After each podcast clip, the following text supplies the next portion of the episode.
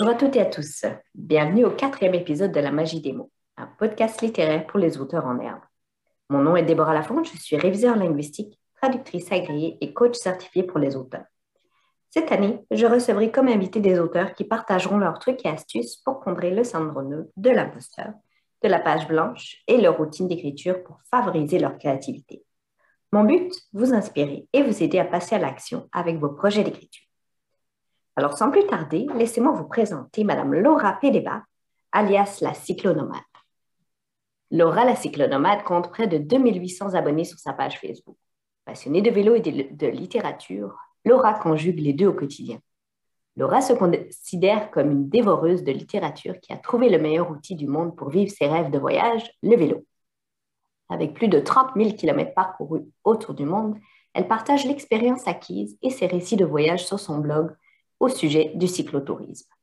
C'est d'ailleurs grâce à ce dernier qu'on lui a demandé de participer à la rédaction de trois guides de voyage pour les éditions Ulysse. Son dernier en date s'intitule Randonnée à, euh, à vélo, 50 itinéraires de rêve à travers le monde. Douze de ces itinéraires ont été signés par Laura, dont la fameuse Véloroute des monarques au Québec. Laura est aussi en train de finaliser une fiction qu'elle vient d'envoyer à une maison d'édition et cela, c'est sans compter les quatre livres qu'elle a rédigés étant ado. Alors, bienvenue à toi, chère Laura. C'est un plaisir de te recevoir. Bonjour, merci pour l'invitation. Ça me fait plaisir. Alors, est-ce que tu voudrais me te présenter brièvement ou parler justement de, ta fiction? Euh? Alors, ta, petite cocotte qu'on attend. bien me présenter. Euh, je pourrais ajouter que je suis maman de deux enfants, dont un petit bébé de six mois qui est juste à côté, d'où les petits pour, les auditeurs. C'est correct. Euh, donc moi, euh, j'ai toujours écrit. Je me souviens de mes cours où on apprenait l'initiation à la lecture, à l'écriture. Je m'en souviens tellement ça m'a ça m'a marqué et très très vite. je me souviens pas d'avoir eu d'autres ambitions dans la vie. J'ai voulu être écrivain. Wow. Rien que ça. Rien que ça. Euh, donc, on m'a beaucoup. Euh, au fur et à mesure que je le disais, on me disait Ah, mais tu sais, écrivain, tu peux pas en vivre. Mm-hmm. Et quand tu es, es arrivé à Harry Potter, je dis ben, Je serai la future J.K. Rowling. je me suis mis la barre un peu haut. Euh, et donc, c'est ça. Pour le moment, je suis autrice de guide de voyage pour les éditions Ulysse grâce à toutes mes aventures à vélo. Oui. Et j'ai écrit le livre de fiction dont, tu parlais, que là, j'ai mis de côté parce que je commence à faire une overdose, puis j'ai euh, un sixième livre euh, qui va parler de vélo. Voudrais-tu nous en dire un petit peu plus euh, Est-ce que c'est toujours des itinéraires ou cette fois-ci Non, là, c'est en fait, euh, c'est plus un essai sur la bicyclette. Euh, qui être à la fois une ode au cyclisme et, euh, et, une invitation à penser notre quotidien autrement. Mmh. si, si, je résumais le vélo, ce serait hey, à chaque fois que tu dois te déplacer, tu penses à prendre ta voiture, mais peut-être que le vélo pourrait être une option. Mettons, ce, ce serait ça le gros, gros résumé du livre. Oui, parce que je sais que tu voyages à vélo souvent aussi. Euh, est-ce que tu es à Montréal, c'est ça? Euh, non? Ben, maintenant, j'habite à Granby. Ok, excuse-moi, je ne sais pas pourquoi je t'imaginais à Montréal avec ton vélo. Ben, peut-être parce que c'est à Montréal qu'il y a beaucoup de vélos. à Montréal. Euh, c'est là que j'ai appris à faire du vélo d'hiver. Ah depuis, un an, j'habite à Granby. Euh, et, je me déplace à vélo avec mes filles été comme hiver. Oh, avec le petit bac devant le vélo, là, c'est ça? Comment ça les, les vélos cargo, là, il y a des plateformes euh, sécuritaires. Je le précise car la DPJ est quand même venue vérifier si mon vélo était sécuritaire. Mais oui. Bon, ben c'est chouette. Et quel est ton, à ce moment-là, ton, ton, plan pour ce, ce projet-là, ce dernier livre, alors? Euh, alors, j'aimerais ça finir de le rédiger en février pour pouvoir l'envoyer à des maisons d'édition. Euh, en fait, c'est. Euh, c'est comme c'est un essai, il va être assez court. Mhm. je parle de, de, mon histoire, donc ça c'est assez facile, j'ai pas besoin d'imagination. Je relis ça à des faits, à des lectures, à, des études que j'ai pu faire. Et donc voilà, j'espère pouvoir le présenter aux maisons d'édition pour, pour le printemps. Wow. Est-ce qu'il y en a des spécifiques qui sont relatifs au vélo à ce moment-là ou au sport? Ou euh, justement comme tu en as publié plusieurs, comment est-ce qu'on fait pour choisir sa maison d'édition? Euh, bah, moi, je, vais, je vise très simple. J'ai euh, j'essaie d'avoir une bibliothèque du, du vélo. donc, à peu près quand je vois un livre qui parle de vélo, je l'achète. Et donc là, je regarde les livres qui pourraient être dans la même dans le même style mm-hmm. pour pouvoir proposer à ces maisons d'édition-là, parce que je sais qu'elles pourraient être intéressées. OK, OK. Mm-hmm. je, vais, je vais commencer comme ça. Oui, donc tu reprends, les, si je comprends bien, les maisons d'édition euh, de, livres que tu as pris sur ce sujet-là. Puis, euh, OK. Good. Wow. Parce que c'est difficile le, processus, là, apparemment, de plusieurs auteurs me disent que ça prend du temps avant d'être accepté par une maison d'édition. Puis, euh, il faut retravailler, parfois ils te refusent ton livre, puis tu vas essayer ailleurs. Quelle est ton expérience à ce sujet? Alors, euh, j'en ai pas énormément parce qu'en fait, les livres que j'ai écrits adolescente, je n'avais pas la prétention de, de les publier parce que pour moi, c'était de la fiction adulte, mais écrite par une adolescente. Donc, je les ai écrits, mais dans le but de les réécrire une fois adulte. Mm-hmm la fiction que j'ai écrite l'année dernière, je l'ai, euh, en fait, j'avais deux objectifs. C'était de l'avoir fini en 2021 et de l'envoyer à cinq maisons d'édition en, 2022. je l'ai fait. Mm-hmm. Euh, après, pour moi, c'est un livre qui n'est pas, qui est pas terminé. J'ai comme envie de le reprendre au complet. euh, Jamais assez bien. Ben, en fait, c'est surtout que moi, mes, mes, idées, elles viennent beaucoup quand je fais du vélo. Et celui-là, je l'avais débuté quand j'étais à la Nouvelle-Orléans pendant la véloroute des monarques. Et euh, en fait, euh, je voulais faire une, fiction qui fasse un petit peu éducation à l'environnement, parce que l'aventure que je faisais était liée à l'éducation à l'environnement. Euh, mais je n'ai pas, pas atteint mes objectifs de un, et de deux, je n'ai pas poussé et l'intrigue et mes personnages, je pense, assez loin. Donc, j'avais besoin de le décanter, de retravailler tout ça, retravailler mes, mes personnages, leur donner euh,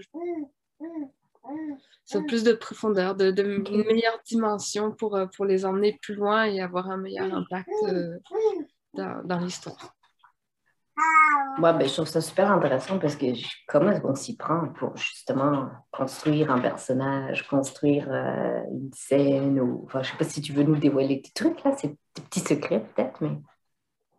Alors, euh, jusqu'à l'année dernière, moi je travaillais énormément à, à l'intuition.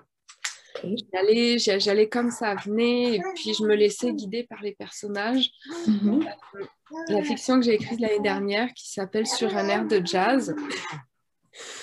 Euh, c'est là, je voulais faire une fresque historique d'anticipation. Donc là, ça marchait plus d'y aller à, l'intuition parce que, ben, à un moment, ben, mon héroïne, elle était blanche, à un moment, elle était noire, à un moment, c'était pas décrit. Et donc, il euh, faut, faut que je prenne le temps de me décider, puis quels sont les événements qui arrivent. Mm-hmm. Mon inconvénient, c'est qu'il devait y avoir une énorme pandémie mondiale, puis je me suis fait rattraper ça, je l'avais imaginé en 2018. Je me suis fait doubler, donc j'ai dû changer un petit peu vite fait. C'est ta faute, ah, moi, non, ça devait être une épidémie de peste. Euh, mais là, c'est ça, ça faisait plus très original euh, d'imaginer une pandémie. Donc, euh, j'ai laissé faire ça et, en fait, il y a un gros bout de l'histoire qui est parti. mais donc, c'est ça. Jusque-là, j'étais à l'intuition. Et en fait, j'ai eu l'opportunité en 2021.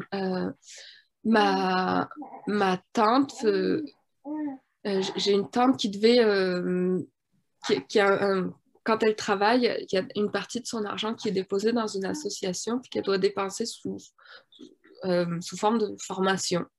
Donc, elle m'a payé une formation à l'écriture. Oh. je ne sais pas si on peut la nommer. Ah, euh, je pense que tu m'en avais déjà parlé. Oui, oui, oui, dis-moi. Alors, c'est euh, la formation faisant un livre de Cécile Enroll. Oui. Mhm. donc, il y a trois, trois modules. Oui. Et il y en a un, c'est passer du, du, plan au récit. Et donc, euh, dans ce module-là, elle, elle, elle, nous invite, elle nous donne des astuces sur comment pousser jusqu'au bout ces personnages. Tu sais un des exercices les plus simples, c'est et si? Et si il était comme ça Et si finalement celui que je pensais être un homme, s'il était une femme et, euh, oh. et donc en fait, c'est essayer d'aller creuser partout autour ce qu'on pourrait faire et où ça peut nous amener. Et, euh, et c'est à partir de là où j'ai voulu travailler mes personnages, travailler mes scènes, travailler l'histoire. Là, j'ai sorti une grande... Je voulais faire une fresque historique, donc j'ai sorti... J'ai collé mes... Des plein de feuilles à mmh. quatre, j'ai fait un grand trait, puis là, OK, année 1, année 2, année 3, puis... Donc, euh, c'est... C'est là où j'ai commencé à travailler, c'est ça. Comme j'avais déjà écrit 50 pages de ce livre, mmh. j'avais pas eu envie de tout réécrire, donc je n'ai pas, pas allé jusqu'au bout. Euh, et c'est quelque chose que je regrette aujourd'hui et que je pense que c'est un travail que je ferai quand j'aurai à nouveau envie de travailler sur cette histoire qui, pour le moment, euh, elle m'a habité pendant trois ans. Ouais. Euh, ouais, ça, je l'imaginais en 2018. Je l'ai noté fini en 2021-2021. Donc, j'avais besoin de passer à autre chose pour décanter. Bah oui, c'est sûr, je comprends ça. Là. Puis parfois, je pense d'avoir du recul aussi, euh, ça te permet, ça va te permettre de bonifier peut-être l'histoire. Euh, c'est ça, puis j'ai tellement d'autres histoires qui viennent. Là, si, si j'ai le temps, j'aimerais ça écrire euh, 4 à 5 livres cette année. je ne le ferai pas, mais c'est ça que j'aimerais faire. Euh, mm-hmm. J'en ai tellement que celle-là, je la mets de côté c'est trop de travail, je vais reprendre les, les, les autres qui, qui, se bousculent. Mm-hmm. Comment tu fais pour garder toutes tes notes, justement, ou pour ne pas perdre tes idées? Euh? Euh, euh, Google Doc. Ah oui. je l'ai sur mon. Comme ça, c'est des documents que j'ai sur mon ordinateur, sur mon cellulaire. Mm-hmm. plus un outil de notes aussi dans, dans, mon cellulaire quand je veux juste noter des petites idées. Euh, et dans le Google Doc aussi, j'ai bah, une feuille, c'est juste euh, quand j'ai une idée, mettons une idée de titre, ou euh, tiens, j'aimerais, j'ai envie d'écrire un livre qui va, qui va être doux. Mm-hmm. C'est toute l'idée que j'ai, mais je le note. donc, comme ça, je note toutes mes idées très très courtes. Et puis après, j'ai d'autres documents où, où, mettons, Là, le livre sur lequel je travaille s'appelle Je suis cycliste. Donc, c'est mhm. Je suis cycliste, puis là, je note toutes mes idées un peu plus précises les unes après les autres. Et euh, mon troisième outil, quand je travaille une histoire, là, je fais mon dossier euh, sur mon ordinateur. J'ai le document texte mhm. du, livre. J'ai un document note, j'ai un document pour les scènes coupées. Parce que quand, quand je coupe, je ne veux pas supprimer, donc je, les mets à côté. où, euh, ouais, ça doit pas être évident de, de tailler, de retailler, de, de, retravailler. Moi, je pense que je ne terminerai jamais mon livre parce que ce serait jamais aussi bien. Ben, il y a un moment, il faut, faut admettre que ça, c'est bon, ça, ça suffit. Mm-hmm. Et, euh, et d'autres où, voilà, là, en fait, comme mon livre sur un air de jazz, euh, je m'étais donné des échéances, puis c'est ça, au bout de l'échéance, j'avais atteint mon objectif. Mais euh, quand, quand, je l'ai relu après, c'est ça. Je, je, suis allée jusqu'au bout de, de, toutes mes échéances. Je l'ai envoyé aux maisons d'édition. C'était la première fois que j'ai envoyé un texte euh, à la maison d'édition. Donc là, j'ai passé ce cap-là. J'ai eu ma première réponse négative qui m'a mis en joie parce que le, le ce cycle-là, il était bouclé. OK. Et, et en fait, Mhm. et, et en fait, je me suis rendu compte qu'envoyer un éditeur, avant, j'avais très très peur d'être jugée. Ben, en fait, Mhm. ça fait juste vivre plein d'émotions positives et ça me met dans une dynamique et j'ai envie de continuer. Ah, ok, là, ça ça a pas plu. Là, on- ils n'ont pas donné de d'explication parce que finalement, ça ça allait pas avec leur, euh, leur maison d'édition qui était toute jeune. Mhm. Et euh, voilà, moi, ça m'a juste donné envie de continuer, puis de travailler, puis de, de rester aussi dans, dans ce Mhm. milieu-là, finalement, Mhm. de, de l'écriture. Ben, c'est juste de rester dans, dans ce mindset-là euh, aussi, là, puis, ou, ou de l'envoyer sans spécifiquement d'avoir d'attente, puis de. Ouais, peut-être qu'il. Ouais, good. Ça prend la, la, la persévérance et puis de, de la motivation aussi, j'imagine. Oui, mais, en même temps, c'est ça le travail d'écrivain. C'est, je pense Ouais. que la persévérance est une des meilleures qualités d'écrivain. Mhm. Tout à fait, ouais, ouais. Mais euh, sinon, pour revenir à ta, ta question sur euh, le travail avec les maisons d'édition, Mhm. Euh, moi, Ulysse, en fait, c'est eux qui viennent avec leurs projets. Mettons, là, c'était 50 itinéraires à travers le monde. Je leur expose tout ce que moi j'ai fait, que je- ce dont je pourrais parler. Ensuite, ils m'envoient les gabarits. Je leur envoie un premier jet, ils m'envoient des corrections et puis euh, on, on valide ensemble. C'est assez simple, mais comme c'est à leur demande, euh, Mhm. je pense que c'est différent d'une fiction que tu as sortie de, de tes tripes et puis que là t'exposes et puis on, on te demande de, de faire des modifications. Ouais. Euh, là, il y a plusieurs écoles. J'avais vu une conférence de Marie Laberge euh, qui a eu, avait eu beaucoup de mal à se faire éditer parce qu'on lui demandait de changer ses fins et ça, pour elle, c'était impossible. Mhm. Et euh, il y a hum, Elisabeth euh, Gilbert avec son livre euh, sur la créativité, dont j'ai oublié le titre. Euh, Oui, Elle dit retravailler un texte, c'est l'opportunité de se faire publier parce que c'est comme ça qu'elle a pu, euh, elle, se, se faire éditer. ok. Donc, je pense à avoir selon la, la, la- la demande de l'éditeur et puis si c'est une maison d'édition qui, qui te convient bien aussi. Oui. mhm. Voilà. Cool, ben, c'est super, mais félicitations quand même. Moi, je trouve ça chouette d'avoir été choisie là, par la, maison Ulysse. Ben, moi, j'aime beaucoup voyager, donc tous mes guides de voyage sont par Ulysse. Donc, euh,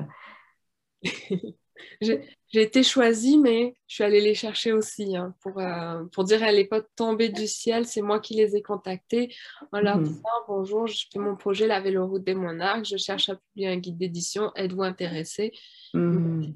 Pas pour faire un guide spécifique à ce trajet, mais ton trajet, on pourrait l'insérer dans dans d'autres projets euh, qu'eux, ils avaient déjà. Ok, Fait qu'ils n'essayent rien à rien, là, mais c'est. Exactement. Ah, Ta petite cocotte est correcte. Alors, juste, euh, le livre d'Elisabeth Gilbert, c'est comme par magie. Ah oui, ouais, oui, je, les- la couverture me dit quelque chose. Puis, euh, ok, good. As-tu déjà pensé, c'est vrai, maintenant que je vois la, la couverture, as-tu déjà pensé à, à la couverture pour ton prochain, euh, pour justement la fiction euh, sur, Alors oui, sur une euh, note de jazz ou pour c'est dommage parce que normalement, l'image est là. En fait, donc, euh, ma table de nuit, c'est une bibliothèque. Et l'étage à ma hauteur, quand je me réveille le matin, c'est euh, c'est pas un étage de livres, c'est un étage euh, de choses utiles. Donc, il y a, ben, il y a, il y a, il y a mes livres à moi. Hein, je, me, je me la pète. c'est mes fictions que j'ai faites quand j'étais ado. Wow. Un peu plus haut, il y a mes guides de voyage.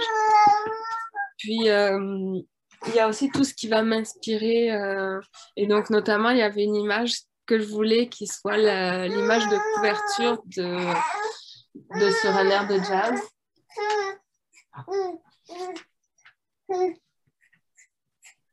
Voilà, et comme ça, quand j'ouvrais les yeux le matin, ben, j'avais cette image et ça me donnait envie pour, euh, Mhm. pour la journée. au moins. Ouais, te booste. Puis comment fais-tu pour justement combiner euh, tes, tes heures euh, d'écriture avec la maternité? Grosse question. Euh, alors, ça dépend des jours. Ouais. Euh, de un, j'essaye d'avoir une routine. Mhm. Je, n'y arrive pas. Donc, euh, dans ton podcast numéro 2, je crois, Oui, Nathalie, Nathalie Bertrand, oui. Mhm. Sûrement, euh, je crois que c'est celle qui disait qu'elle avait besoin d'une routine, mais qu'elle n'était pas routinière, donc elle faisait une routine qui changeait à, chaque mhm. semaine. Et je pense que ça me convient tout à fait. Je vais essayer de sa, sa stratégie. Parce que ben, ça, ça dépend de, des besoins de l'enfant, de l'ouverture de la ah, garderie. Parce que là, j'ai pu avoir de garde... j'ai plus de garderie pour ma toute petite, donc euh, je ne sais pas combien de temps je vais revoir à la maison. Mm-hmm. Euh, mais là-dessus, moi, je me disais, ah, je suis jeune maman, je peux pas, j'ai pas le temps, je peux pas. Et euh, je suis tombée par hasard sur le film qui retrace la vie de J.K. Rowling. Ok, oui. d'Harry Potter, qui a écrit Harry Potter alors mhm. qu'elle était maman célibataire. Euh, elle était rentrée en urgence en, Écosse euh, et elle avait des aides sociales. Mais en ayant des aides sociales, elle ne pouvait pas travailler, elle ne pouvait pas mettre son enfant à la garderie, sinon elle perdait ses aides sociales. Et là, eh ben, elle ne pouvait plus vivre. Et sa sœur lui dit bah, Tu n'as rien d'autre à faire que d'écrire ton livre. Et donc, euh, elle est au café avec son petit bébé. Et là, je me suis dit, bah, si elle si l'a fait, je peux le faire. oui. Donc euh, là, je suis en train d'essayer d'élaborer des stratégies sur... Euh, par exemple, une fois, ma fille avait mal au ventre, donc j'avais mis en portage mon ordinateur en hauteur, puis essayer d'écrire avec mhm. mon en portage. Sinon, je vais mhm. aller dans les cafés. J'ai de la chance à Granby, il y a un café parents-enfants. Ok, chouette. je, peux, je peux aller là-bas, il y a des transats, il y a des espaces de jeu. Ah, euh, ça, c'est un endroit dans lequel euh, j'aime bien aller aussi. Euh, puis sinon, ben, pendant les siestes, tôt le matin ou tard le soir. ouais, c'est ça. Ouais, c'est sûr. J'ai de la chance, elle est jeune, elle fait encore beaucoup de siestes normalement. J'imagine que la lecture prend euh, beaucoup de place euh, dans votre vie familiale. Euh, ben, oui, quand même. moi, je lis, je lis énormément. Et en fait, il y, a eu, il y a eu plusieurs années où j'avais arrêté de lire, arrêté d'écrire. Et ça m'a énormément manqué. Et là, je, me remets à acheter des livres. je les ai à portée de main dans ma, sur ma table de nuit. Donc, euh, c'est chouette, j'essaie de lire tous les soirs. Ma fille adore lire, je suis contente. voilà, donc oui, ça, ça prend de la place. Ouais, c'est sûr. Mais bon, ils font partie de, de notre vie, les petits cocos. Puis euh, je suis sûre qu'ils seront fiers d'avoir une maman qui a, qui a, écrit des livres. Puis... Mais juste, pour le moment, je lui invente beaucoup d'histoires. Ouais, oui, mais oui. ah, ensuite, je, me, je voulais te demander aussi, donc, euh, quels sont tes, tes moyens donc, euh, que tu as trouvés pour alimenter ta, ton inspiration, ta créativité euh, au quotidien?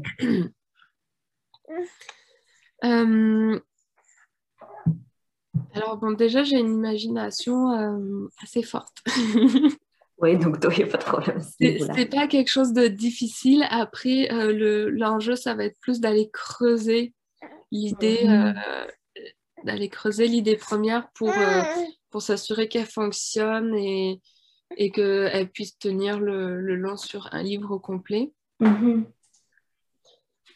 mais sinon, quand je suis à vélo ou quand je marche toute seule, là, c'est de, deux très très bons éléments qui me permettent de, de, faire le point. Je parle beaucoup quand je suis à vélo, euh, notamment en vélo en ville. Que personne m'écoute, donc je me parle. Puis je, si j'ai une histoire qui est en tête, et eh ben je, je réfléchis à mon histoire à voix haute et, et ça, ça, ça, permet de décanter et puis d'avoir des nouvelles. D'approfondir le, le, sujet, donc ça c'est bien. Mm-hmm. Sinon, le, quotidien, le quotidien, c'est super important. Mais mes sœurs me... me taquine parce que quand, quand j'écris, il y a énormément de références, que ce soit euh, dans ma vie personnelle, dans mes proches, dans, dans les, c'est ça, les, les, gens que je connais. Euh, ou Ils se retrouvent euh, dans, dans, les, dans les, livres, les histoires. Oui, mais ça peut être juste dans des, petits, dans des petites choses, dans des petits mots.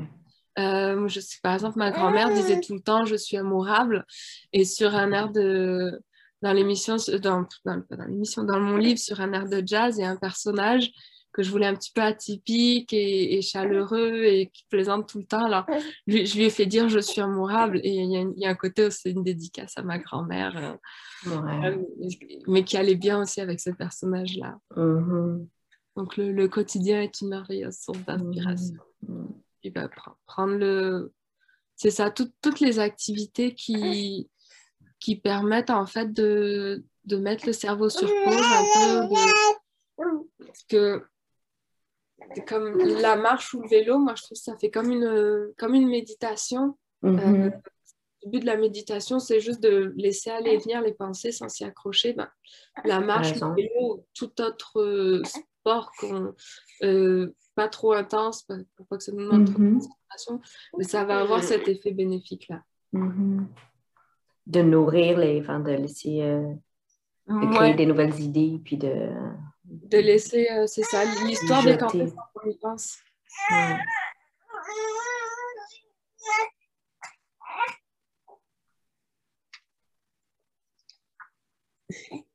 Puis, grande question qui tue. Quels sont tes trucs et astuces pour contrer le syndrome de la page blanche? Alors, euh, le point numéro un, c'est... Bah, en fait, déjà, il faut savoir pourquoi vient le syndrome de la page blanche. Mm -hmm. euh, donc ça, ça va un peu avec les, les, les défis euh, qu'on qu doit remonter. Euh, moi, j'ai pas tant le problème de ne pas réussir à écrire quand je veux écrire. Ok. Mais c'est plus de prendre le temps d'écrire. Ça, c'est, je pense, c'est mon gros point faible parce que j'ai, on, on m'a tellement répété toute ma vie, on ne vit pas d'être écrivain que j'ai passé mmh. énormément de temps à, à, essayer de faire autre chose. Mmh. Et, et, en fait, prendre le temps ben, en fait, allouer ce temps-là à l'écriture qui ne va pas être alloué à autre chose, euh, c'est quelque chose de difficile. Je ne sais pas si je perds du temps, si je perds de... du coup, si je perds de l'argent, parce que ce temps-là, je ne le travaille pas. Euh, donc, c'est le mettre à l'horaire. Moi, c'est être clair. Euh, voilà, on a acheté une maison pas chère qui a plein de travaux. Et ben, il y a des moments, je dis ben, à mon conjoint, fais les travaux tout seul, moi j'écris. Mmh, mmh. Mais c'est indispensable, sinon je ne m'accorde pas ce temps-là. Mmh. Euh, donc ça c'est important. Respecter son rythme aussi, euh, parce que vouloir écrire à tout prix un jour où ça ne fonctionne pas, ouais c'est pas intéressant ou alors dans ce cas-là trouver des astuces euh, du genre si j'arrive pas à écrire ben travailler sur, euh, sur le fond du récit au niveau mm -hmm. du temps mm-hmm. plus. Euh, c'est ça. Mm -hmm. ce qui est vachement important pour moi aussi c'est de ne pas décrocher trop longtemps. Parce que j'ai ma tendance c'était ah j'ai un moment d'inspiration j'écris euh, sur un air de jazz. J'étais en voyage, j'ai écrit les, je pense, 40 premières pages. Euh, voilà, euh, j'étais, j'étais toute seule en voyage et tous les soirs, j'écrivais, j'écrivais, j'étais dedans. Mm-hmm. Puis, puis j'ai arrêté. Et puis, deux années ont passé et j'y avais plus remis, j'avais plus remis le nez dedans. Mm-hmm. Donc, ça, ça, c'est hyper important. C'est pour ça que je disais, euh, je parlais plutôt de la persévérance mmh, mmh. Euh, et de l'endurance aussi. Euh, mmh. Ça réussir à y être un petit peu tous les jours ou presque, à ne pas perdre son projet de vue. C'est intéressant ce que tu me dis là. Puis, je te vois sur ton vélo et effectivement, l'endurance, puis la persévérance, c'est pareil aussi quand, quand tu roules, j'imagine. Puis, Oui. C'est des qualités que, que tu as, puis qui sont. C'est l'une, c'est dans le sport, l'autre, c'est la créativité. Fait que, wow. Super. Puis, euh, le syndrome de l'imposteur, est-ce que c'est quelque chose qui t'habite? Oui et non. Ok. Oui et non, parce que je sais que j'ai la capacité d'écrire, que j'ai une belle plume, que, Mhm. que j'ai des choses à dire. Mhm. Après, euh, c'est euh, quelque chose qui m'a beaucoup habité avec euh, sur un air de jazz. Ok. Que, en fait, précédemment, tous les livres que j'avais faits, tous les textes que j'avais écrits, c'était soit des aventures que j'avais vécues, Mhm. soit je parlais d'un personnage et je faisais évoluer ce personnage comme je le souhaitais. Là, c'était différent parce que j'avais j'avais eu trop d'idées qui étaient un petit peu loin de moi. L'édu- L'éducation à l'environnement. Je voulais que ça se passe à la Nouvelle-Orléans. Je n'ai vu cette ville que quelques jours. Euh, je, je voulais parler de jazz, mais je ne connais pas grand-chose en musique. Donc, euh, j'ai brodé avec ce que je, ce que je savais. Euh, j'ai essayé de beaucoup apprendre aussi, Mhm. mais, euh, mais j'avais l'impression quand même de vouloir aller trop loin dans des directions que je ne maîtrisais pas. Mhm. Et donc là, oui, j'ai eu le syndrome de l'imposteur. Est-ce que effectivement, il faut que j'aille dans cette direction-là ou il faut que ces dimensions-là, je reste plus en surface? Euh, Ouais, ça t'a sorti de ta zone de confort, entre guillemets, parce que c'était quelque chose que tu maîtrisais pas. Oui, et voilà, Ouais. on parlait de collapsologie, essayer de, en fait, mettre des grandes thèses dans des petites réflexions du quotidien. C'était, moi, je savais pas quelle est. Je j'avais pas, j'avais pas l'impression d'avoir creusé as- assez en collapsologie, théorie de l'effondrement, euh, pour, euh, pour arriver à faire ça et que ça, ça satisfasse, entre guillemets, tous les experts de, de ce monde parce que c'est hyper difficile de, de vulgariser une information Mhm. en restant assez précis pour que ce soit juste et, Mhm. et, et- que ça reste juste euh, tout simplement. Mhm. De pas, de pas... Moi, j'y allais aussi avec mon ressenti, donc des fois, ben, peut-être je notais des choses qui étaient scientifiquement pas vraies. Ok. Et ça, c'est quelque chose qui était un peu difficile. euh, Ah, mais c'était une fiction. C'est une- Oui. oui, mais en C'est même difficile temps, de trouver la place ouais, entre justement reste- fiction et euh, ouais. Et vérité. euh, de, de parler de choses plausibles. oui. Ouais, ouais. Peut-être sortir des anachronismes. euh, Ouais.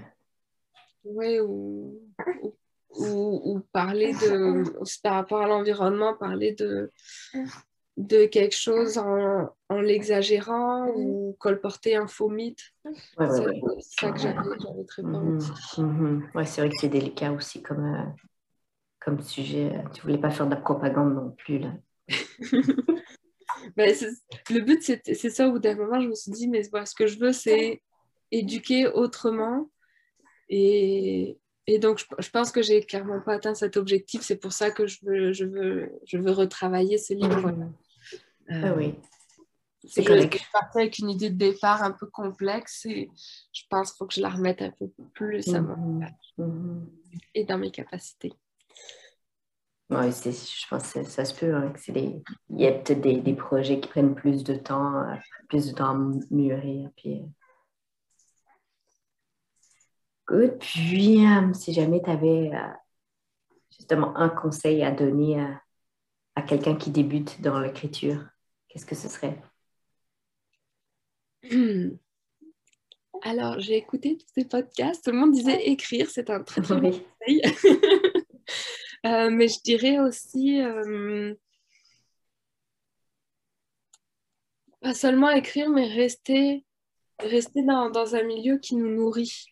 Euh, Mhm. moi, j'ai arrêté de lire, j'ai arrêté d'écrire. Enfin, j'ai jamais Mhm. arrêté de lire à 100%, mais euh, vraiment pendant, pendant longtemps, j'ai peu lu, j'ai quasiment pas écrit. Et quand j'ai voulu m'y remettre, euh, j'avais l'impression d'avoir énormément perdu. Et ça, ça a été un petit choc euh, qu'il a fallu dépasser. Parce Mhm. qu'avant, c'était euh, c'était fluide. À l'adolescence, j'écrivais tous les jours. et, et, et en plus, bah, comme on j'avais fait une, un baccalauréat littéraire en France, donc c'était vraiment quelque chose que, que je nourrissais et que je travaillais au quotidien. Mhm. Euh, puis, au détriment de la littérature, je me suis lancée dans l'aventure et, euh, et là, j'étais plus dans le vécu et, et dans l'oralité. Et quand j'ai voulu, c'est ça, quand j'ai voulu réécrire, ça a été, ça a été difficile. Euh, donc je dirais ça, c'est de garder un milieu qui va, qui va nous nourrir pour que ce soit quelque chose de constant si c'est vraiment un objectif euh, comme moi. Là, c'est pas j'aimerais ça écrire un projet de livre, c'est je, je, veux être écrivain, j'ai besoin d'être écrivain en fait. Mhm. Et, euh, et l'autre point aussi, c'est moi on m'a tellement dit qu'on ne vivait pas de, de l'écriture que j'ai cherché, j'ai beaucoup cherché quoi faire d'autre. Mhm. Euh, et au final, je tourne en rond, je tourne en rond. Et euh, j'ai pris J'ai fait un coaching et, euh, et, au bout, je crois, de cinq rendez-vous, ma coach Audrey, que tu connais, elle me dit Laura, tu m'énerves. Tu dis tout le temps que tu veux écrire, fais-le. Et je, dis, mais non, c'est pas possible, j'ai pas le temps, nanana fais-le, c'est ça, point. Mhm. et, et, en fait, c'est son, son, injonction qui m'a. Il, y a plusieurs autres éléments déclencheurs, mais c'est son, injonction qui m'a. Mhm. qui m'a motivée en fait à me dire ok si je veux être écrivain ben, il faut que j'agisse en tant que tel et pas que j'attende que ça me tombe dessus mhm. je me mets du temps à mon horaire euh, je me structure pour ça je je me nourris euh, mm. J'essaie de me remettre dans un milieu un peu plus littéraire, je lis plus, mm. euh, j'achète des livres, ce que je ne faisais plus. Mm. Donc euh, voilà, mon conseil, ce serait pour résumer, se donner la permission, mm-hmm. écrire, puis se nourrir. Mm-hmm. Très intéressant. Puis c'est comme ça aussi que tu t'inspires, là. Puis si tu es bien, si tu es épanoui, ben, ça va transparaître dans tes livres et vice-versa. Puis mais Audrey, elle m'avait fait lire les livres qu'elle avait écrits, justement. Ça s'appelle Fait, point. Et probablement c'est celui-là qu'elle a dû te faire lire aussi. Parce que parfois, on se donne des. On se trouve des excuses. Mais, euh, mais bon, super. Puis, qu'est-ce que tu te souhaites donc justement pour le futur? Tu m'as dit que tu voulais être la prochaine J.K. Rowling, mais donc. Euh, je me souhaite une, euh, une belle maison d'édition.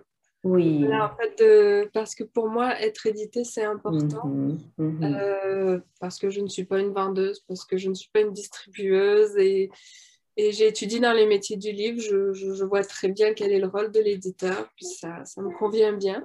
Donc, mhm. c'est ça, j'aimerais trouver une belle maison d'édition avec qui je vais collaborer, puis qui vont m'aider à, faire mhm. ressortir le, le meilleur de, de moi, puis de mes mots. Ah oui, le meilleur de toi comme autrice. Parce que je dis auteur, euh, mais c'est vrai que toi, tu, tu préfères autrice, c'est ça? Ben, ça, c'est parce que donc, toute ma vie, j'ai dit que quand je serais grande, je serais écrivain, puis écrivaine. Ouais, euh, puis là, on disait écrivaine, c'est pas beau. oui, mais je suis une femme. Et, mhm. et, je viens d'une famille de femmes. C'était important pour moi que mon féminin ressorte. Mhm. Et, euh, et, donc euh, là, quand j'ai entendu parler du mot autrice, au début, j'étais comme, ça, ça griche dans l'oreille. Puis finalement, ça, ça, me plaît parce que parce qu'il est, très féministe et, et, que c'est important parce qu'il y a plein de belles autrices que l'on confond avec des auteurs, comme, euh, bah, comme J.K. Rowling, hein, puisqu'elle a été euh, et, quand même euh, importante parce que je me compare, je, je me comparais à elle, mais elle, on lui a une belle source d'inspiration. que si c'était une femme, ça se pouvait que ça ne marche pas un roman dans la magie. Donc c'est pour ça qu'il y a eu juste les initiales pour mm-hmm. pas que les gens se disent ah c'est une femme, on va pas, on va pas mm-hmm. vouloir l'éditer ou on va pas vouloir le voilà. Donc c'est fou là. J'espère que ça ça ça s'est amélioré depuis lors là. Je sais que pour certains romans, elle écrit encore sous un pseudonyme, mais Ben, on te merci beaucoup. Merci pour euh, tous tes trucs et astuces. Puis oui, je te souhaite de trouver euh, le meilleur éditeur pour toi ou éditrice, si jamais tu me parles. Puis euh, voilà, moi, je vais continuer à te suivre et, à te lire. Donc voilà, merci pour ton temps. Merci pour, merci pour l'invitation. Avec plaisir, Laura.